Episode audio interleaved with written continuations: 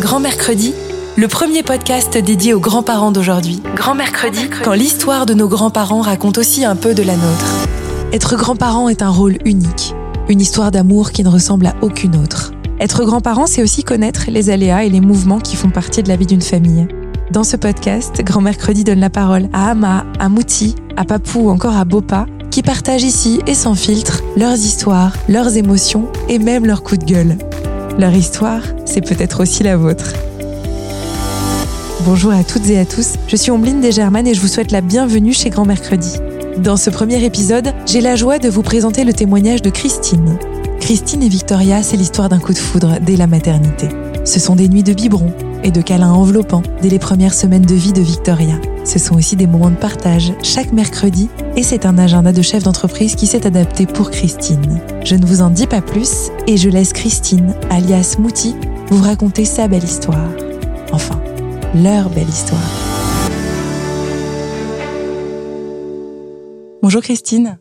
Bonjour Ombline. Alors pour commencer, est-ce que vous pouvez vous présenter, nous dire qui vous êtes? Oh, vaste mission.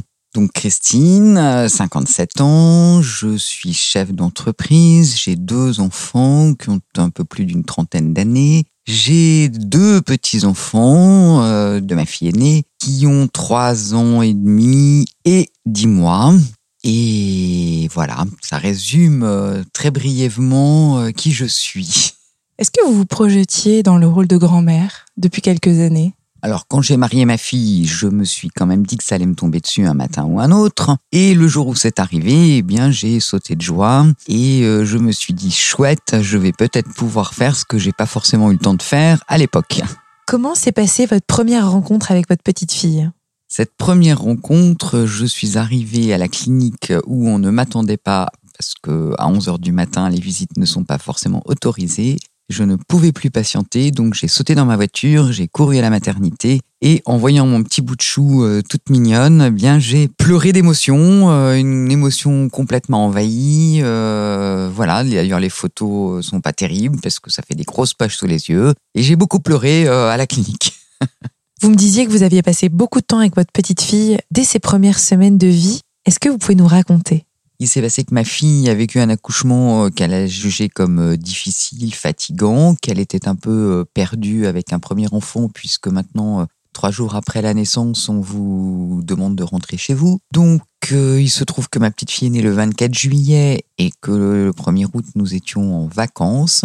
Ils sont venus tous les deux avec le bébé passer un mois à la campagne et que j'ai, euh, pour soulager ma fille, pris en charge cette petite euh, dans ma chambre, que j'ai biberonné, bercé toutes les nuits pendant son premier mois. Et vous pensez que ça a créé quelque chose de fort entre vous deux?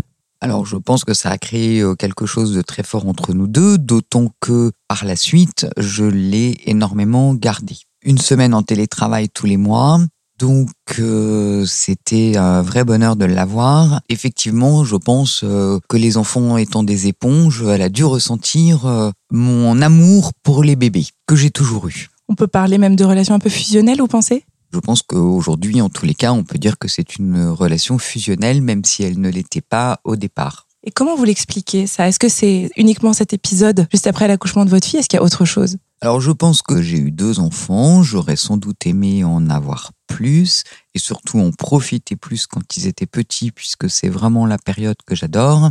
N'ayant pas pu le faire pour euh, beaucoup de raisons, eh bien je pense que j'ai euh, entre guillemets un peu de temps à rattraper et que ça a été euh, une occasion pour moi qui n'allait pas se renouveler autant de fois que cela. Donc je me suis dit que j'allais prendre ce rôle de grand-mère pleinement. Comment s'est transformé votre quotidien justement depuis l'arrivée de vos petits-enfants? Étant donné que pour moi c'est un bonheur euh, de les garder, j'ai aménagé mes horaires et j'essaye de me rendre disponible autant de fois qu'on me le demande. Ça veut dire que j'ai attraper, si je puis dire, beaucoup de flexibilité, d'adaptabilité. J'aménage mes horaires, ce qui fait que je peux être amené à travailler le soir si euh, je m'occupe de mes petits-enfants dans la journée, etc. Et que mes week-ends, ben, je me dis si j'ai qu'un jour dans le week-end, ce qui m'a permis d'en avoir un dans la semaine où je peux m'en occuper, je suis super contente. Vous la gardez le mercredi, je crois, votre petite fille. À quoi ressemble votre mercredi maintenant?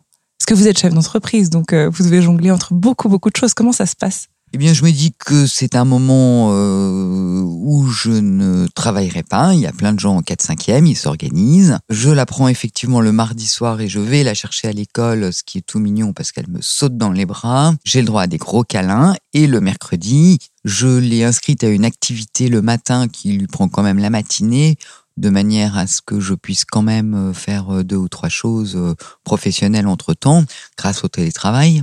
Ça a beaucoup changé les choses aussi, puisqu'on peut travailler n'importe quand, n'importe où, c'est quand même pas mal. Et du coup, l'après-midi, nous la passons ensemble en faisant des jeux, en apprenant l'alphabet, en essayant de faire des sorties quand il y a quelque chose d'intéressant qui peut être fait ensemble.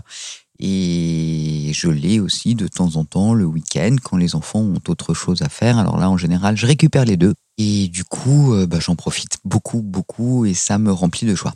Si vos deux petits-enfants, Victoria et Léopold, écoutent ce podcast dans, allez, 10 ans, qu'est-ce que vous aimeriez leur dire? Quel bonheur vous m'avez apporté quel moment de partage vous m'avez donné quand vous avez votre petite fille qui vous saute dans les bras, qui vous fait un câlin pendant cinq minutes et qui vous dit T'es belle, Mouti c'est des mots qui restent.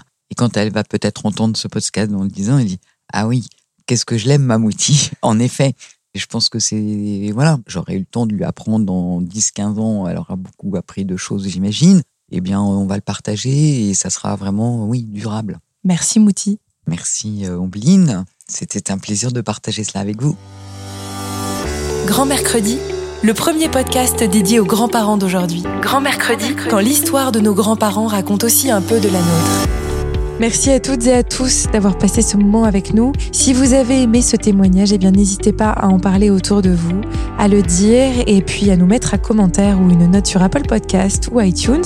Si vous souhaitez par ailleurs témoigner dans ce podcast ou simplement nous donner un avis, une idée, vous avez deux adresses à disposition, une adresse mail courrier grand-du6 mercredi.com et une adresse postale grand mercredi 8 rue de l'Hôtel de Ville 92 200 Neuilly-sur-Seine.